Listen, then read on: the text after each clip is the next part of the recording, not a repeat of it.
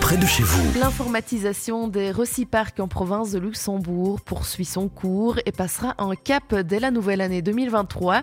Dès le 2 janvier 2023, les PME, indépendants, associations et citoyens hors zone devront présenter un QR code personnalisé pour accéder au reciparc d'Idelux Environnement. Les chèques dépôt papier seront donc remplacés par des tickets électroniques reliés à un QR code personnalisé. Par contre, attention, pour créditer votre QR code pour le 2 janvier, vous avez jusqu'au 16 décembre 2022. Aujourd'hui donc, pour commander des tickets de passage électroniques ou pour renvoyer par lettre recommandée leurs anciens chèques dépôt papier à Idelux Environnement, qui les convertira alors en tickets électroniques. Pour le reste, les tarifs et conditions d'accès au Reciparc ne changent pas. Le dépôt est gratuit pour les papiers cartons, les bouteilles et bocaux en verre et les déchets électriques et électroniques. Ces nouvelles modalités pratiques s'inscrivent dans une démarche globale d'informatisation des reciparcs avec un objectif, optimaliser la gestion des reciparcs en simplifiant de nombreuses tâches comme les évacuations des conteneurs 30 mètres cubes, la gestion des stocks, le suivi statique des apports et aujourd'hui la gestion des accès aux reciparcs. Ce mercredi, la ville de Namur a inauguré la Halle Après deux années de travaux de rénovation, l'ancienne bâtisse accueillera l'Office du tourisme à partir de la mi-2023. Une bâtisse que les Namurois pourront redécouvrir, comme l'explique Anne Barzin et Chouine du tourisme. En fait, on n'avait pas la possibilité euh, d'avoir accès à, l'ensemble des niveaux euh, de ce bâtiment. Donc on a quatre niveaux d'environ 220 euh, mètres carrés. Et par exemple, au niveau du sous-sol, les Namurois jusqu'à présent euh, n'avaient pas l'accès à, cet endroit.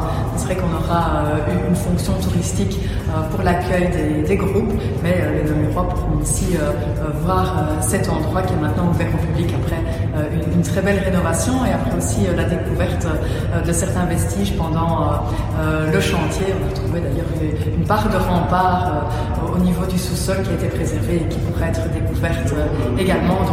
Le, le, bâtiment a été vraiment très bien rénové et il sera accessible aussi aux personnes à mobilité réduite, ce qui n'était pas le cas auparavant.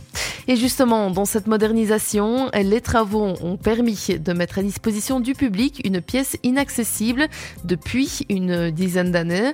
Je vous parle ici de la cave, comme nous l'expliquait Tanguy Osper, échevin du patrimoine. Alors, on a euh, remis à jour dans ce bâtiment euh, également euh, tout le sous-sol, le sous-sol qui en fait donne au niveau du halage de la Sambre.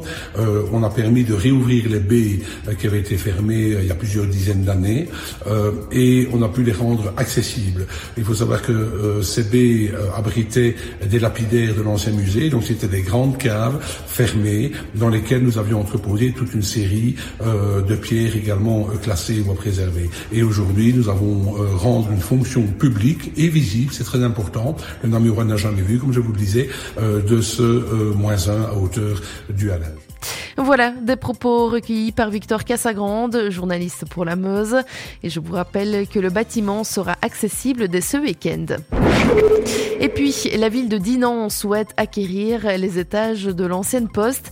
C'est ce grand bâtiment qui jouxte l'hôtel de ville pour y installer une partie de ses services. C'est ce qu'on peut lire dans la Meuse. Le rez-de-chaussée de ce bâtiment est propriété de la ville depuis mars 2017. L'ancienne majorité l'avait acquis à l'époque pour y installer une partie de ses services, comme les guichets de l'état civil et de la population. Il était aussi question d'y déménager la maison du tourisme. À l'heure actuelle, le nouveau collège communal qui souhaite acheter les étages du bâtiment n'a pas encore déterminé l'usage précis des lieux. Les négociations menées avec les régies des bâtiments tourneraient autour des 400 000 euros et seraient sur le point d'aboutir. L'information régionale en radio. C'est sur Must FM.